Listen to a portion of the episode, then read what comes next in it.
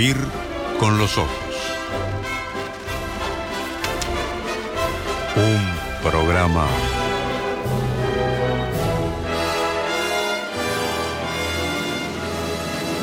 bajo los efectos de la lectura.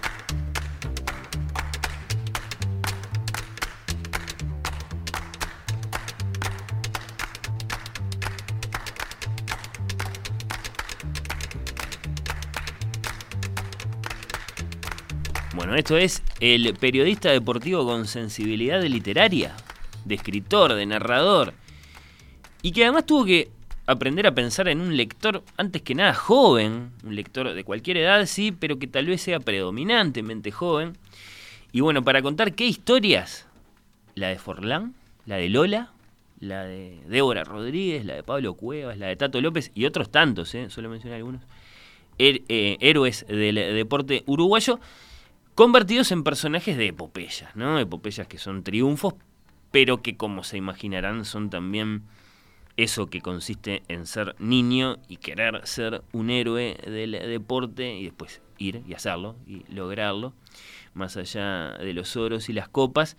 Si nos ponemos a pensar, el deporte es en ese sentido la gran fuente de historias de grandeza de nuestro tiempo, eso a lo que se dedican los verdaderos Aquiles y Ulises, ¿sí? del presente. La invitación es el encuentro con Cuando sea grande, publicado por fin de siglo, historias del deporte uruguayo, libro de Sebastián, el Seba, el zurdo, Moreira, nuestro invitado de este sábado. Bienvenido, querido Seba, gracias por estar acá. Gracias a vos, Fernando, por invitarme, por recibirme y bueno, la alegría de volver a Radio Mundo y encontrarla Bueno. tan, tan bella y tan linda. Realmente muy, muy sorprendido de los cambios y, y muy lindo todo. Eh, invito ya mismo eh, a los oyentes a que saluden a Seba porque sé que lo conocen, sé que lo aprecian, sé que les gusta que esté acá en este mm, programa, en esta, en esta radio.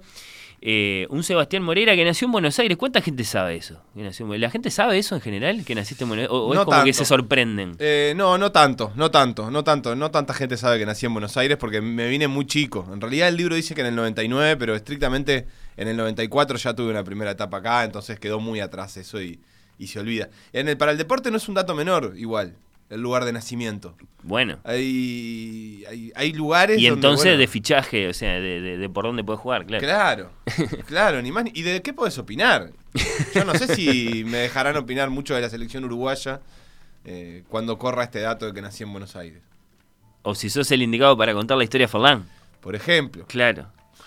Eh, pero bueno, eh, también en tanto que, bueno, eso, viniste de chico, eh, ¿cómo decirlo? Neutralizaste muchas cosas, al punto de que naciste en Buenos Aires y, aún así- y no nos dábamos cuenta. No, no tengo, no tengo acento para nada, ni, ni nada por el estilo, y mi familia además es toda uruguaya. Yo me siento argentino igual, porque tengo, tengo parte de mi familia ahora allá y, y todo, pero bueno, soy uruguayo de. culturalmente soy uruguayo. Ahí va. Y para, eh, bueno, eso, seguir conociéndote, si bien te conocemos, pero porque hay noticias tuyas por ahí, digamos, en torno a la publicación del libro. ¿De qué hablamos cuando hablamos de fracasos tempranos en el mundo del deporte? De fracasos tempranos, en realidad el, el gran fracaso de, de cualquiera que, que soñó con ser deportista es no haberlo sido. Es como un, un gran fracaso que es, en mi caso, no llegué a jugar en- ni en juveniles, al fútbol, ni nada que se le parezca. Y era... te- podría haber jugado, en, por lo menos en unas inferiores, podría haber jugado algún año para despuntar eso. Ni, e- ni a esa parte llegué. Eh, perdí un ómnibus un, un día yendo a, la- a una práctica y Ah, dije, hay "Nah, una no, historia. no". Sí, fui a, fui a Defensor, que entrenaba en el complejo militar, y, y bueno, recién había venido también yo de, de- de México, en ese caso, que era donde estaba viviendo. Y, y bueno, y me confundí de ómnibus y terminé llegando mal. Y dije, la verdad que tanto no me gustaba el fútbol. Ah, pero es un cuento triste de Sacheri. entonces, Sí, o pero, sea, pero perdiste viste, el ómnibus, pero- con poca epopeya, ¿no? Por eso, Perdiste el pero- ómnibus, Nada. o sea, Sí, la sí. capacidad de superar obstáculos, nula. Nula. Por eso me gustó. Bueno, está. Por supuesto, Sebastián Moreira, hombre de radio. ¿Cómo va Tapalo con radio? Va, va muy bien, va muy bien. Eso creo yo, por lo menos. Habrá que ver Sí. qué cree la gente y qué cree la radio. Que está como en una segunda etapa, porque tuvo un primer horario en su estreno, tiene otro ahora. Va bien. Sí, va bien, va bien. A mí es un, un lugar que me gusta mucho. Tiene que ver también con el libro. eh, y como por decir algo, más sobre, sobre todo tiene que ver con el libro, pero tapalo también en algún punto porque eh, es un programa que permite que me permite escribir para, para hacer radio, que Claro. no es una cosa del todo habitual. Eh, escribir no, no, son, no escenas o no, no guiones, que bueno, que también a veces, pero, pero sino escribir textos y leerlos. Claro. Y eso, bueno, es una motivación y una obligación. Por lo menos a mí me gusta escribir, pero soy recontra perezoso y tengo muy poca disciplina, como para todas las cosas de mi vida. Y la radio te obliga, porque va a llegar la hora que tenés que hacer el programa y tenés que tener algo. Entonces, todos los días haces un, un proceso de escritura. Y para el libro eso fue fundamental, por ejemplo, porque el, programa te obliga a estar, a estar haciendo, a estar creando, a estar, a estar respondiendo, tiene que salir al aire.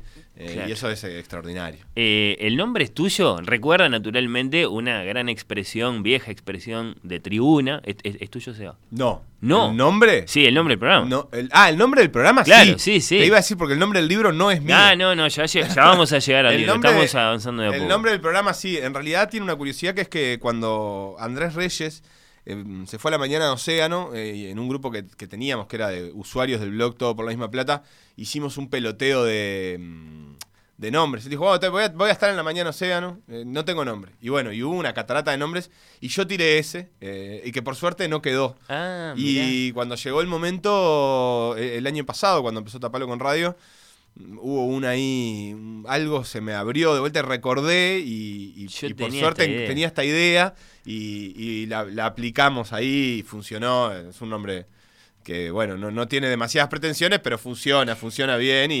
y- Lo curioso es que la, la expresión, digamos, que, que está detrás de Tapalo con radio es bastante extraña en realidad. Cuando el tipo se cae y de la tribuna alguien grita Tapalo con diario. Sí, es, es, lo contrario a clemencia con los vencidos, ¿no? O sea, es el antiartiguismo. Está bien, sí, claro, está bien, es eso, es eso, es este, olvidate. Olvídate, eh, al rival ni agua, es de esa línea, sí. Em, pero bueno. Andás a ver de dónde Eh, viene. Sí, me intriga el por qué tapalo con diario, porque habría muchas formas de decir esa metáfora.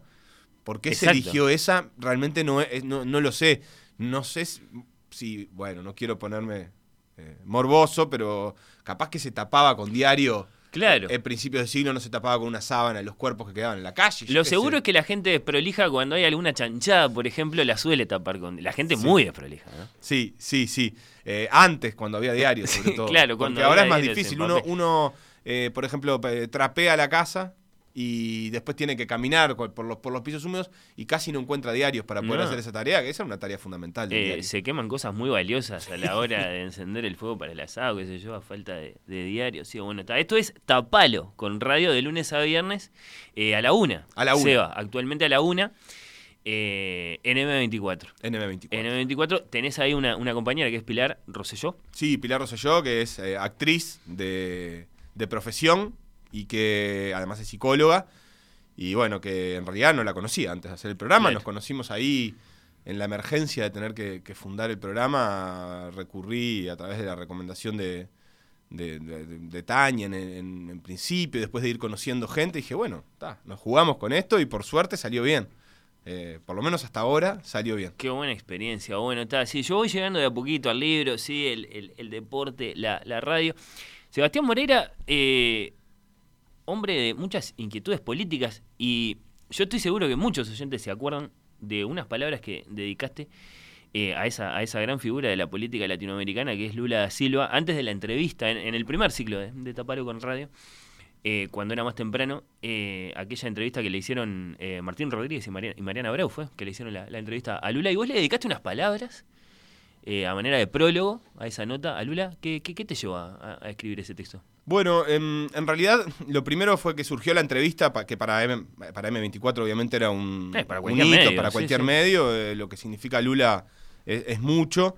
En aquel momento la entrevista mm, estaba atada a, un, a una reunión que él estaba teniendo con Mujica y que iba a tener un tiempo indeterminado. Se juntan a hablar Mujica y Lula, bueno, eso tanto puede terminar a las nueve y media como a la una. Ah, mirá cómo. Entonces, eh, en aquel momento podía, podía ser que nuestro programa eh, se hiciese o no, y decidimos que, bueno, que lo hacíamos acompañando la previa, eh, o la radio decidió que en vez de hacer el programa acompañáramos la previa, y a mí me pareció que ya que lo íbamos a hacer, eh, bueno, nos, nos preguntamos qué podíamos aportar nosotros, que mantuviera en algún punto la, la esencia de, de Tapalo, o que, o que transmitiera de alguna manera lo que era el programa y lo que éramos nosotros en esa previa en la que nosotros claramente no éramos los principales eh, y que ni siquiera íbamos a hacer la entrevista, Claro. así que, pero algo podíamos decir.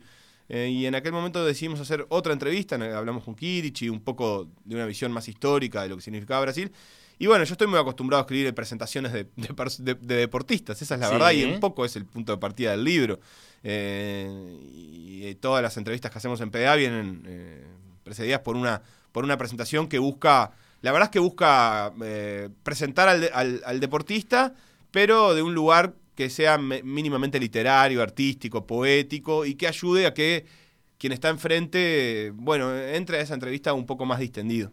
Y bueno, se me ocurrió aplicar esa misma fórmula a la, entrevista con Lula, eh, sabiendo que no iba a funcionar para lo mismo, porque Lula no iba a estar escuchando, pero que para la audiencia sí podía servir para, para empezar a empatizar con esa figura con la que todo el mundo ya, o, o bueno, quienes eh, eh, comulgamos con sus ideas o, o tenemos cierta simpatía, aunque sea a la distancia, ya estamos un poco eh, preparados para esa empatía, pero, pero siempre está bueno eh, hacer como un calentamiento previo de, de emociones ahí y surgió aquel texto que, que la verdad que tuvo pila de éxito, que la Sí. gente le conmovió mucho y que bueno, cada tanto recuerdo yo. Por, sus, por los orígenes de Lula y por, bueno, está su, su insólito destino, o sea, en un país del tamaño de Brasil, llegar a ser presidente es un insólito destino, sea cual sea la historia de, de ese presidente. Eh, claro, te tentó, te Sí. tentó para contarlo así. Es que es una historia de esas que mm, son casi de, de manual, ¿viste? De esas que decís, bueno, este si esto lo ves capaz que en una película o en una serie, si no está bien contado, puede ser un puede ser un poco cliché o un poco tirado de los pelos, es una historia que que realmente tiene la de Lula tiene todos esos esos esos este, condimentos y, y no es muy creíble, esa es la verdad. La verdad que no es muy creíble. Lo que pasa que es real, Exacto. eh, pero no es muy creíble que, Es creíble de puro real. Claro, es Ah. creíble de puro real. Bueno. Eh, entonces, claro, eso, eso te da muchos condimentos para escribir muy fácil, es lo mismo que el deporte.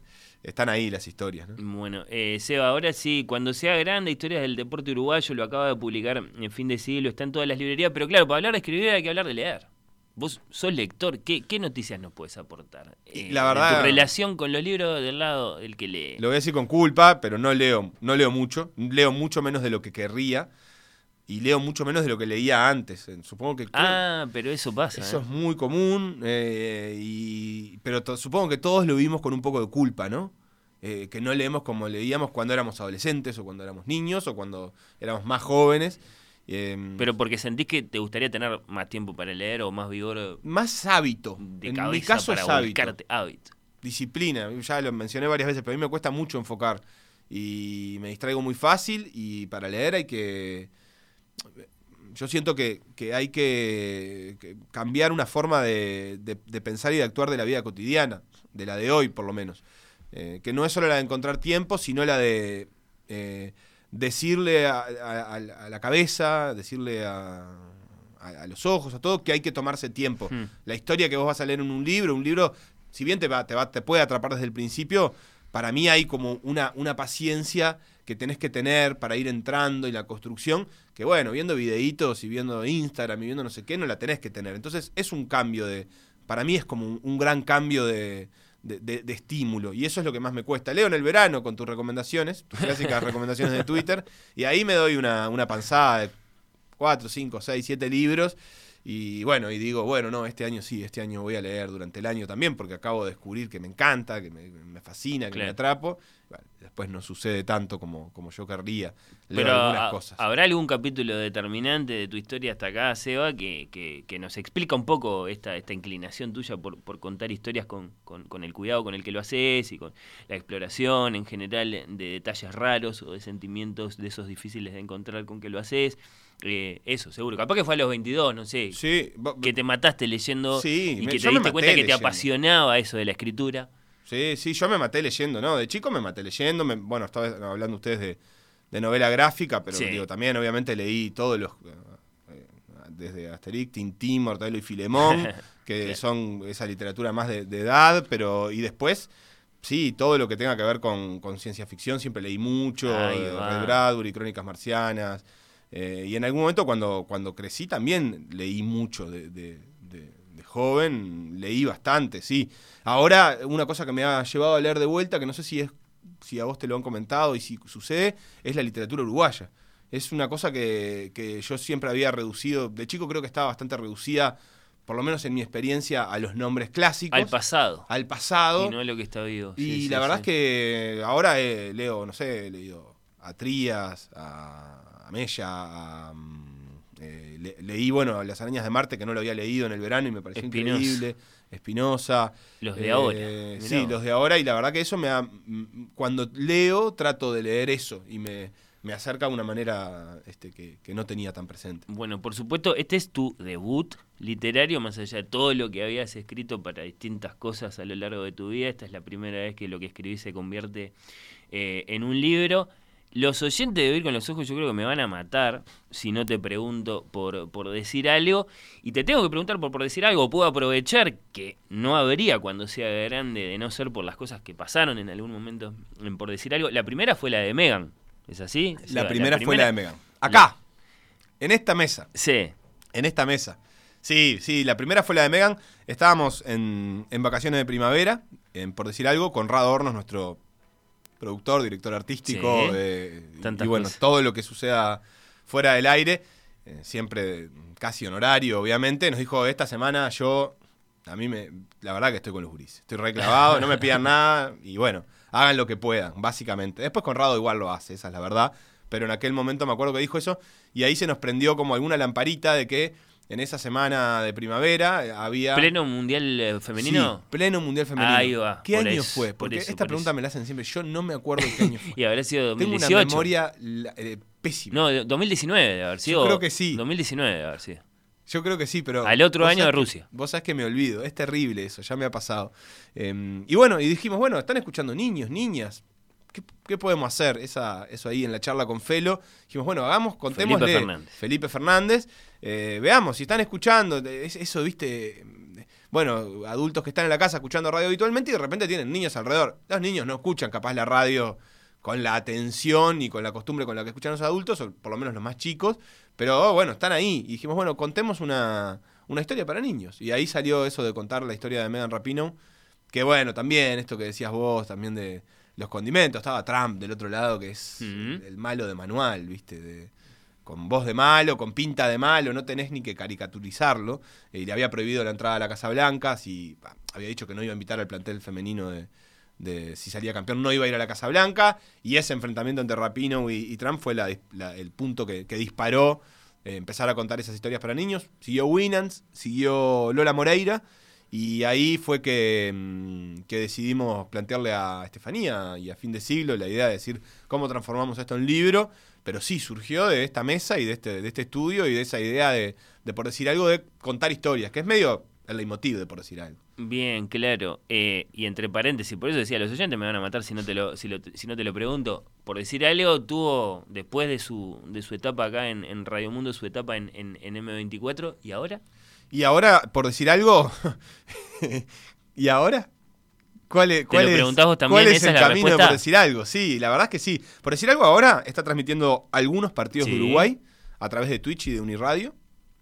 Hemos tenido la inmensa fortuna y bueno, supongo que también habrá algo de lo que habremos hecho. No es todo fortuna, pero la verdad es que la casualidad cósmica de que Martín Rodríguez y, y Santiago Díaz se sumen al equipo de por decir algo que bueno, no hay ni que presentarlos, pero Sí. los lo presentamos. El relator y el comentarista en este caso, pero claro, Claro. dos grandes periodistas. Y bueno, para la sensibilidad de PDA, todo lo que significa 13 a 0 y su laburo es un montón. Y bueno, ellos se, se sumaron y nos dieron la oportunidad de, de, bueno, de potenciar eso. Y siguen siendo parte de, la, de una cooperativa que ya no tiene más programa cotidiano, que no tiene, no tiene por decir algún programa al aire. Pero no lo sí- tiene en este momento. No lo tiene en este momento. Tiene. mm, eh, eh, Martín dice que estamos en cuarteles de invierno y, Mirá, y es, verdad. Y bueno, hemos relatado estos partidos y sigue viviendo de esa manera. Y la verdad es que es una cooperativa que, que se ha reinventado mucho.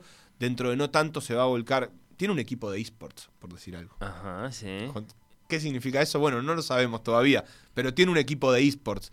Eh, va a ser un ciclo de, de- de cine mundial eh, en- en la sala Lazaroff en algún momento del año. Va a estar. Tenemos un, par de podcasts que están, uno de Floreal y ahora va a salir otro de Julio César Benítez, un jugador de fútbol uruguayo, eh, que han quedado muy lindos. Son como pequeños eh, lugares donde podemos habitar, y que no son el que quisiéramos, evidentemente, querríamos tener un programa diario al aire, pero eso no es posible y mientras tanto es Por sobrevivir. ahora. Está, sí, claro, obviamente que, por decir algo, eh, siempre ha sido mu- muchas cosas. Y, y bueno, eh, además este año es año de mundial, yo Sí. qué sé. Está, nos preguntamos. nos y Felipe está allá. Y Felipe está en Dubái, Felipe está en, sí, o por ahí. por ahí. Está. Está en el, en el mundo cercano al mundial. Yo todavía no sé dónde está. Siguiendo su vida de, de, de- de, bueno, de persona cercana al mundo diplomático. Sí, digamos. exactamente, exactamente. ahí ahí O sea, va. pusimos un tipo a 10 metros del mundial eh, y nos quedamos sin programa. Eso es el resumen de por decir. Ay, ay, ay, bueno, está, sí, de- en el estilo, de por, dicho en el estilo de por decir algo. Pero bueno, lo cierto es que en por decir algo, en ese programa de radio en el que, por ejemplo, habían contado la historia de Megan Rapinoe, la, la jugadora de fútbol estadounidense, nació esta idea de, bueno, contar las historias de los deportistas, que a partir ya de la segunda, porque la segunda fue la, la del eh, ciclista Milton Winans, eran deportistas uruguayos. Y la idea, digamos, eh, quedó lista enseguida. Está, estas historias con estos guiones las convertimos en, en- en- en- en prosa de libro y marchan. Y, y son para lectores jóvenes, ¿o no? ¿O hubo mucha discusión? Sí, em, la verdad es que fuimos a la Porque reunión. aparte, para que fuera el libro, para que el libro fuera tuyo, seguramente también hubo que. Sí, el- eh, fuimos a la reunión con Felipe eh, a, a reunirnos con la editorial. Yo la verdad que no fui con esperanza de que saliera el libro. Pero cuando nos sentamos ellos ya habían decidido que, que sí les parecía una buena idea. Y ahí es el, el miedo del sí también, porque bueno, ahora dijeron que Claro, sí, esto ya no hay que es... hacerlo. Ahora hay que hacerlo, claro. Y ahí empezamos a laburar, después eh, Felipe, que es un profesional muy exitoso y está escuchando en este momento y, y, bueno, tiene muchas tareas, se, corrió un poco y lo corrimos un poco de- del libro porque no estaba rindiendo, no estaba al alto, vamos a decir la verdad. Eh, y, y seguí yo ese proceso. No, no fue tan automático. De hecho, lo que parecían historias que estaban bastante terminadas, por ejemplo, la de Lola y por ejemplo la de, la de Winans, que finalmente no entró, de hecho, en el libro, eh, había que reescribirlas bastantes para transformarlas en un libro. Eh, y después hubo que hacer un proceso de selección bastante, bastante largo. En, en principio anotamos como 20 historias Ah, mirá. y, y nos parecía que, que iban a ser más cortas y que iban a ser muchas. Yo no tengo, ya se estarán dando cuenta, mucha capacidad de resumen, entonces finalmente terminaron siendo muchas menos historias que eh, las que iban a ser en principio y por lo tanto hubo que seleccionar y elegir entre, entre esas historias y solo quedó la de Lola finalmente de las que originalmente habíamos este, diagramado en ese por decir algo al aire. Bien, bueno, mirá, claro. Entonces sí que hubo, hubo trabajo. Yo qué sé, ¿cuál habrá quedado afuera? No sé, la de Cavani. No, no sé, no. Sí, la de Suárez, Claro. La de Suárez, sobre todo, sí, y la de y la de Winans, que nos Claro, con, que con mucho que- pesar que porque estaba estaba, casi escrita Sí. y es el último medallista olímpico de la historia de este país, ni más ni menos. Claro, era tremenda historia. Bueno, lo es, está ahí para escucharla. Sí. En realidad, el que, el que quiere verla, el que quiere conocer al menos la, la versión de, de- de radio. ¿Qué, qué le decís al, al lector que se pregunta, ¿no? Y cuando ve sobre todo que el libro finalmente fue publicado en una colección de, digamos, de, lectores jóvenes, eh, a propósito de, los lugares comunes en los que capaz que puede, que puede caer un, libro como este, yo pienso, ¿no?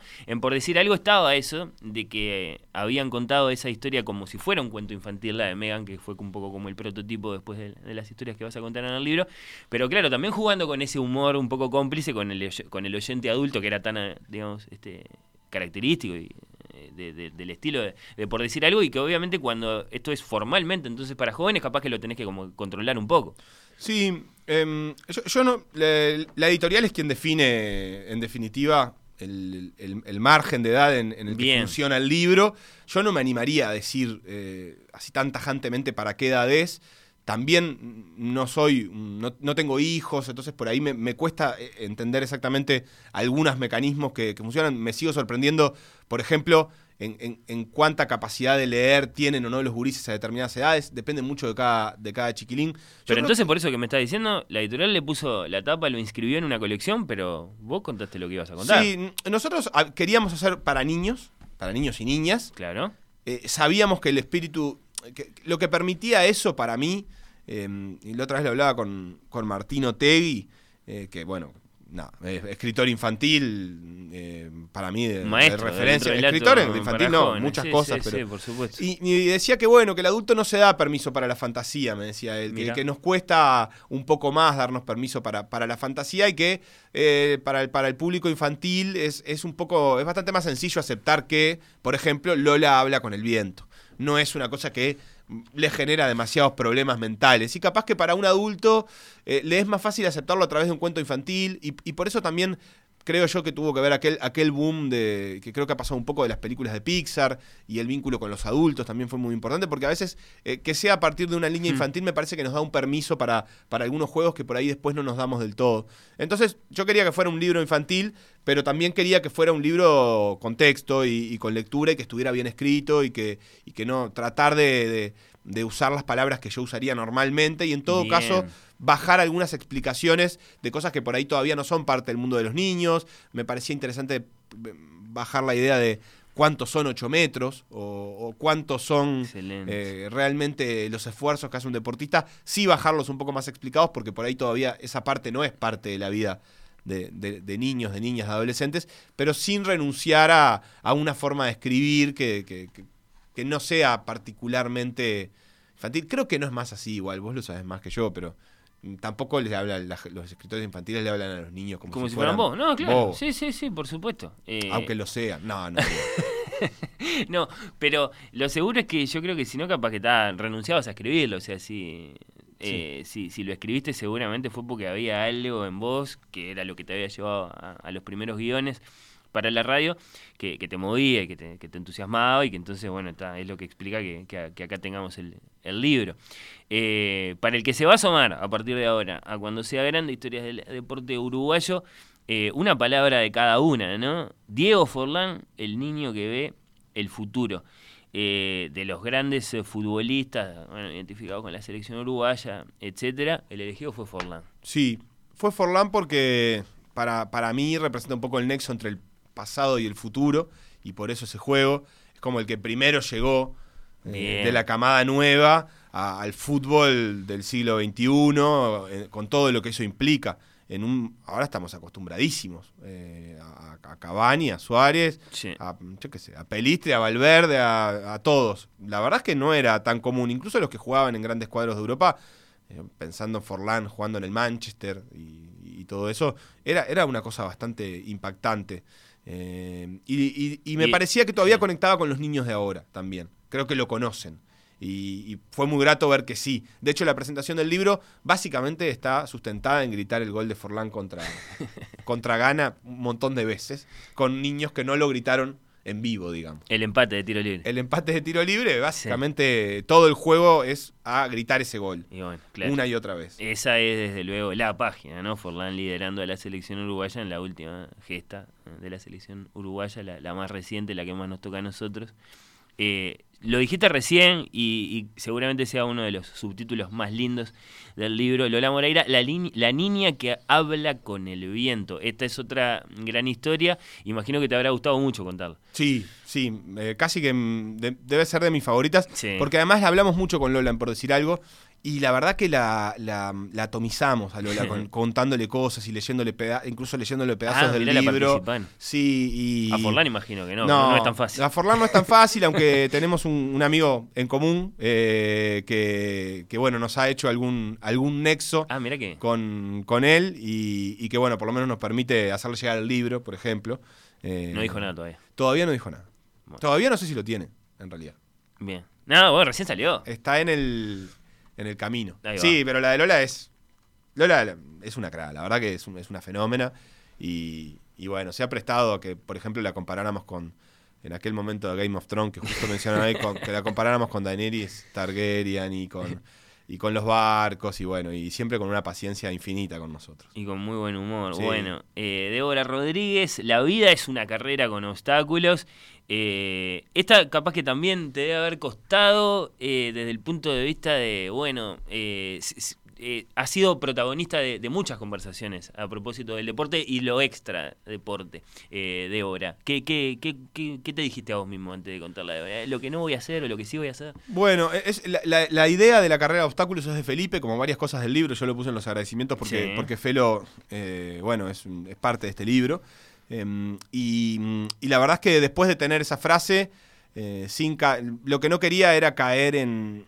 A mí lo que me preocupa del libro es que no haya una idea de que, bueno, con esfuerzo y superación todo se alcanza. Porque la verdad es que es, es mentira eso.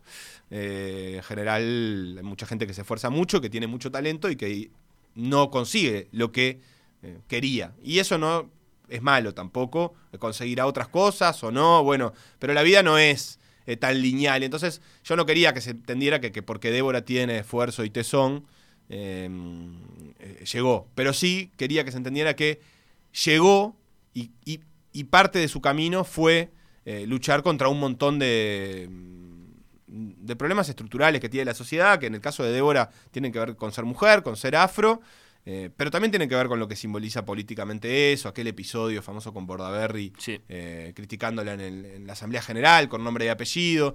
Eh, entonces eso sí me parecía que tenía que estar sin caer en que, bueno, que esa es una historia de superación, que la es, pero sin caer en que ese es, eh, que es una fórmula mágica de- de- para salir adelante en la vida, eh, y, pero, pero sí que es necesario, que para ella por lo menos fue necesario. Qué difícil, ¿eh? Qué difícil. Bueno, está, vale mucho la pena, evidentemente, eh, leer a ver cómo te salió.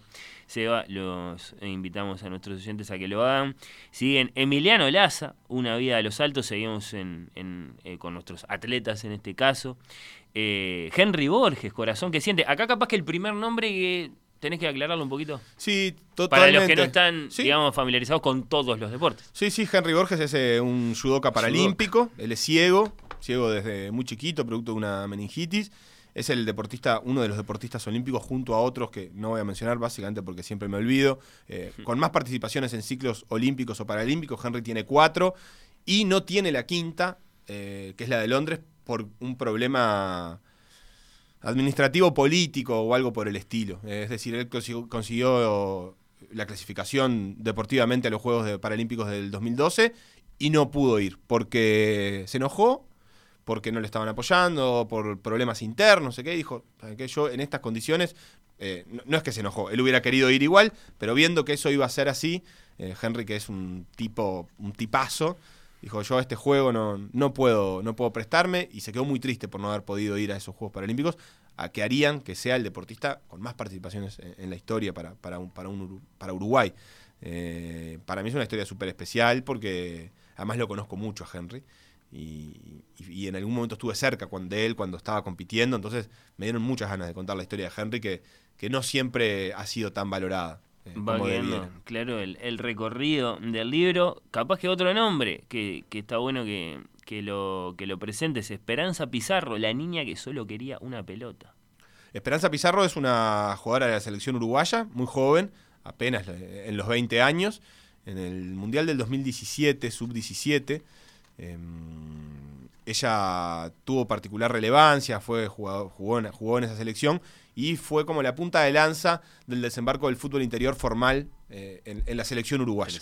Eh, ella era parte del Palmirense, un cuadro que arrasó en el interior y, y bueno, ella, ella fue como la gran representante de, de esa generación, es una de las mejores jugadoras de la selección, ya mayor hoy, tiene 20 22 creo que tiene ahora Esperanza, juega en España. Eh, y bueno, es, eh, también es, es una fenómena, es una fenómena. Juega muy bien y, y es eh, el futuro de la selección durante 10, 12 años de, de esta generación que, que también está, por ejemplo, Belén Aquino, y, que, y que viene como a renovar el, fútbol femenino. Qué bueno que hayas contado ya así tan temprano en su carrera su historia. El libro se cierra con las historias de dos deportistas de los que seguramente no es muy discutible que sean cada uno el mejor Em, en, su, en su deporte para, para la historia del deporte uruguayo. Pablo Cuevas para el tenis sí, uruguayo. Sí. Eh, Pablo Cueva, seguro. el niño que aprendió a controlar a, las lombrices. Claro, eh, hay de esto un testimonio como muy material, que es el lugar que alcanzó en el ranking. Sí, totalmente. Es muy poco ¿Qué discutible. hace con eso? Claro. Pablo Cuevas, eh, sí, centrado en el partido, el, el cuento está centrado en el, di- en el partido que le ganó a Nadal en Claro, Río. sí. Nada, le ganó en polvo de ladrillo a Nadal, un tipo que ha perdido un puñado de partidos en esa superficie en toda la historia de su carrera. Uno de esos partidos que perdió, lo perdió con Pablo Cuevas, que además venía de recuperarse de una lesión brutal, que lo había tenido mucho tiempo sin, competir y que él pensaba que podía dejarlo sin carrera deportiva. Eh, y para mí esa historia es- es- está bien, para mí puede ser eh, una de las más lindas de leer, porque habla un poco también de, de los problemas mentales, eh, de la superación de, de- esas dificultades, de esas ansiedades, de esos de, esa fa- falta de, esos momentos que no puedes controlar la cabeza y que, te lleva a lugares que no querés. Y, bueno, Pablo lo, bancó a morir eso y, y bueno, y llegó a donde llegó. Un Pablo Cuevas, eh, que comparte con Seba su condición de uruguayo argentino, y, y del que hay que leer el cuento para saber qué significa esto de que aprendió a controlar las lombrices. Y después, sí, de nuevo, capaz que en este caso no hay un testimonio tan material de esto, pero sí, el mejor basquetbolista uruguayo de la historia, Tato López. Sí, sí, creo que sí. Eh, ha- hay que ver ahí las generaciones mm, más viejas, pero de, la, de lo moderno seguro que, que está ahí. Eh, y bueno, y además es escritor él, entonces mm, fue especial escribir el libro. Es de los que se lo mandé y, y realmente la devolución que me hizo fue. no- Ah, no sé si lo leyó o no, pero lo importante para mí fue que dijo. Que bueno, primero me dijo, qué alegría que tendrás de tener el libro en tus manos. Y, y claro, yo me quedé claro, él está pensando en el, Sí, en sí. el escritor, en el tener. Y la verdad, le dije, sí, sí, pa, increíble. Después me dijo, bueno, va a tener un lugar súper destacado en mi biblioteca, te agradezco mucho. Después me avisó que lo recibió, que lo había leído, que le había gustado. Y la verdad es que siempre lo tomé como la evolución de un, de un escritor. A mí me. Yo no he leído todos los libros de él, pero he leído algunos y, y él, bueno, tiene una forma de escribir muy, muy interesante y bastante adictiva.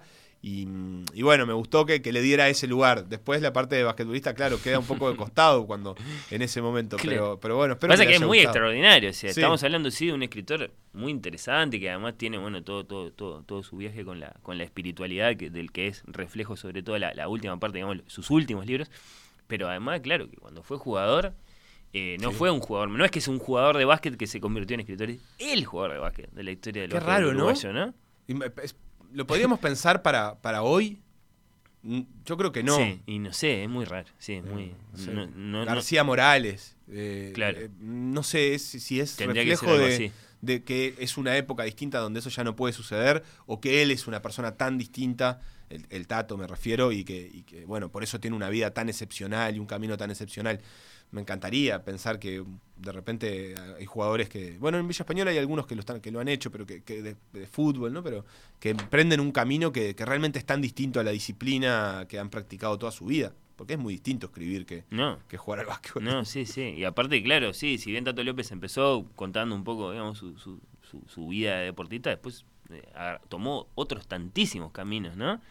Eh, que por ejemplo tienen que ver sí con el con el budismo en fin eh, lo saben quienes son lectores de, de los libros Eh, te, te confieso que es digamos la, la historia que más me gustó del libro la, la de Tato seguramente por por lo, por lo que me gusta el básquetbol y, y por, ta, por, por, por el tamaño de héroe que es eh, Tato López para, para ese deporte acá en, en el Uruguay. Además de que, claro, le conocemos la palabra a Tato López Sí. por, por lo comunicativo que es y porque, como venimos diciendo, es, es, un, es un gran escritor. Cuando sea grande, lo repito una vez más, Historias del Deporte Uruguayo de Sebastián Moreira es de fin de siglo. No se resistieron los amigos de fin de siglo. No creo que haya sido vos el que pidió que esto fuera así.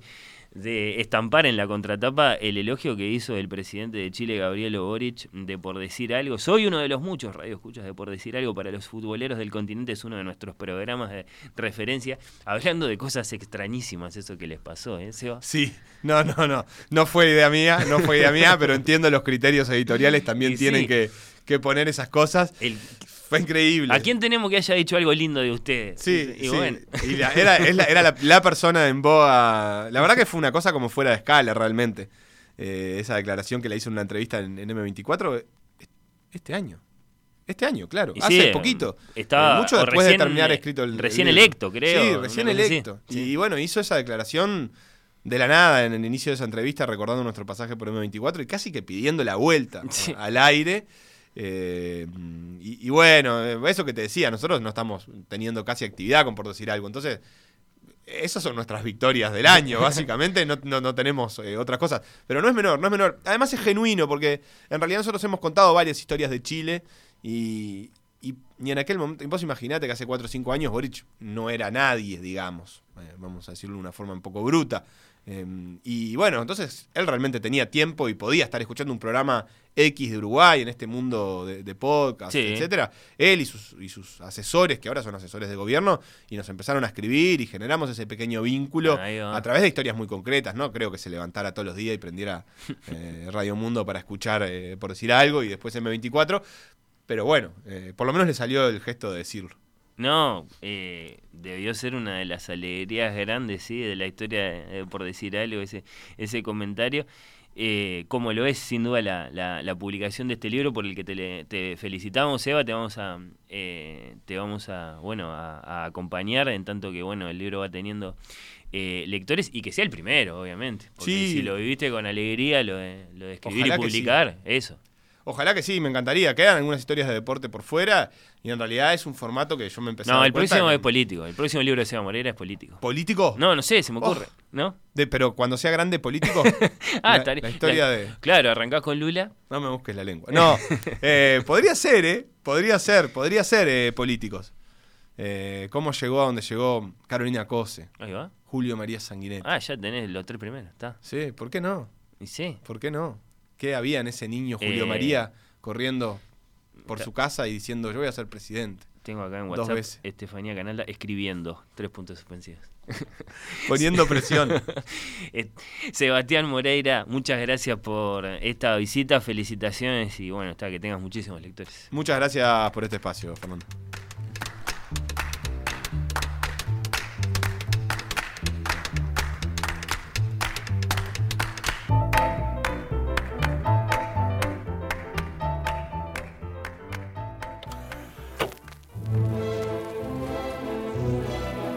Oír con los ojos. Un programa Bajo los efectos de la lectura.